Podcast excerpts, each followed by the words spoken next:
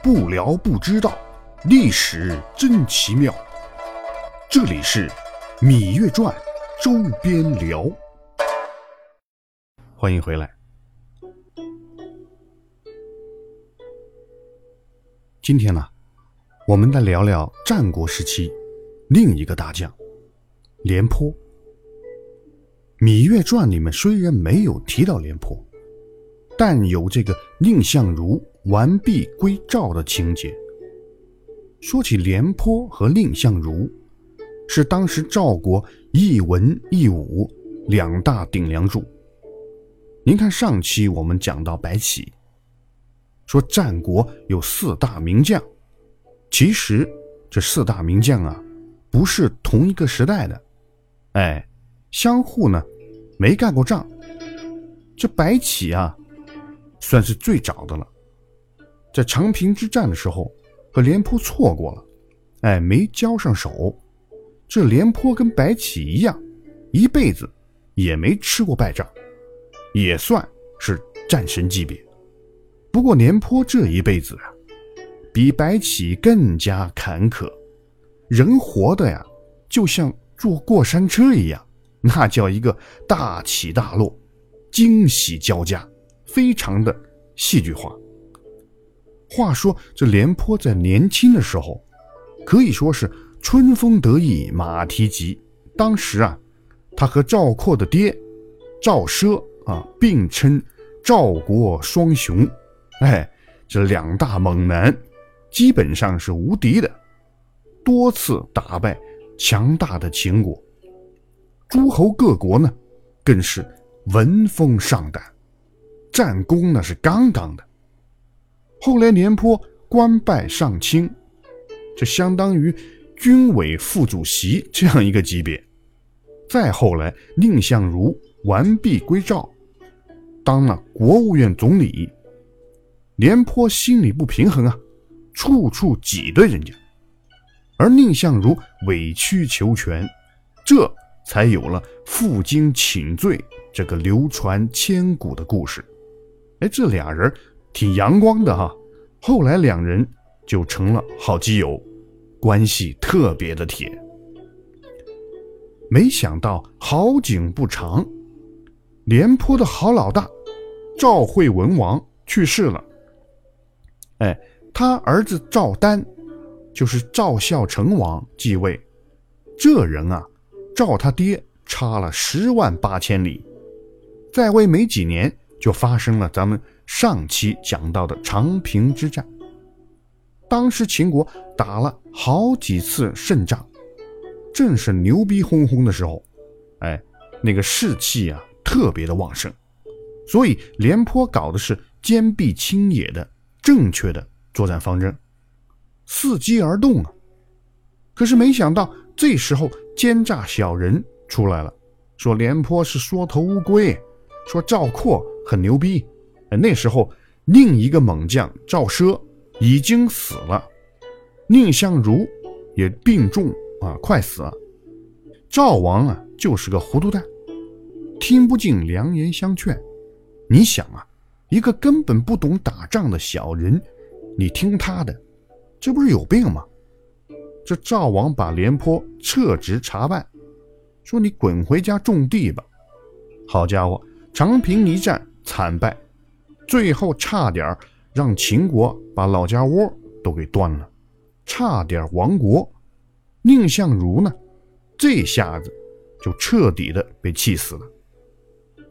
俗话说趁火打劫，赵国快完蛋了，燕国、魏国也想趁机干掉赵国，把他给瓜分了。这时候赵王终于算是清醒过来了，于是。找到廉颇，老廉啊，不好意思，当年啊，兄弟我错怪你了。现在国难当前，国家需要你呀，哥们儿，你就别纠结了，快回来吧。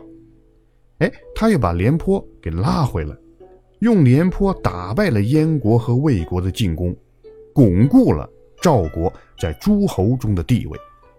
赵王这回封廉颇当了信平君。代替蔺相如当了代理宰相，这才算干了点正事儿。这没想到啊，这好景还是不长。没过几年，赵孝成王又去世了，他的儿子赵燕继位。哎，他这儿子啊，比他老子更混蛋，更糊涂，听信大奸臣郭开的话，再次的解除了廉颇的兵权。这廉颇气得要死，算了，老子不玩了，孤着白。哎，他一个人就跑到魏国了。要说这魏国的魏王也挺有意思，他收留了廉颇，但是却不用他，为啥呢？你看赵国和魏国竞争，我挖你赵国的人才，哎，你用不了啊，削弱了你的实力，那我也不用，为什么呢？怕他反水呀，降低了我的管理风险。这魏王的智商实在是高啊！这廉颇啊，在魏国住了很多年。赵国没了廉颇，奸臣当道，也是越来越弱小。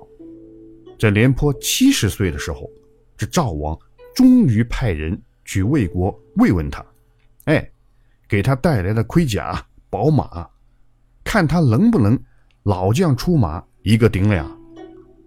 廉颇这下子高兴坏了，在使者面前秀了一把，哎，一顿饭吃了一斗米，十斤肉，还披挂上马，耍了一套中国功夫。哼，这一斗米呀，按现在来算，有十几斤，当然这个有夸张，就说明这老头还厉害着呢。哎，没想到这使者。也被大奸臣郭开给买通了。回去以后，就跟赵王胡言乱语，说廉颇啊，这老头还挺不错啊，七十了，还挺能吃的啊，吃挺多。只是啊，吃完以后就开始拉屎，拉屎啊，一小时就拉了三回屎，这身体呀，看来还是不行。这下可好，一句话。把廉颇为国效力的希望就给彻底断了，同时呢，也把赵国复兴的希望也给彻底断了。赵国就此走上了不归之路。所以说啊，一个昏君，一个奸臣，再强大的国家也经不起这两位折腾。不过话说回来啊，糊涂蛋主子。大奸臣掌权，你廉颇正大光明的为他们卖什么命啊？平平静静的过个晚年，不比啥都强吗？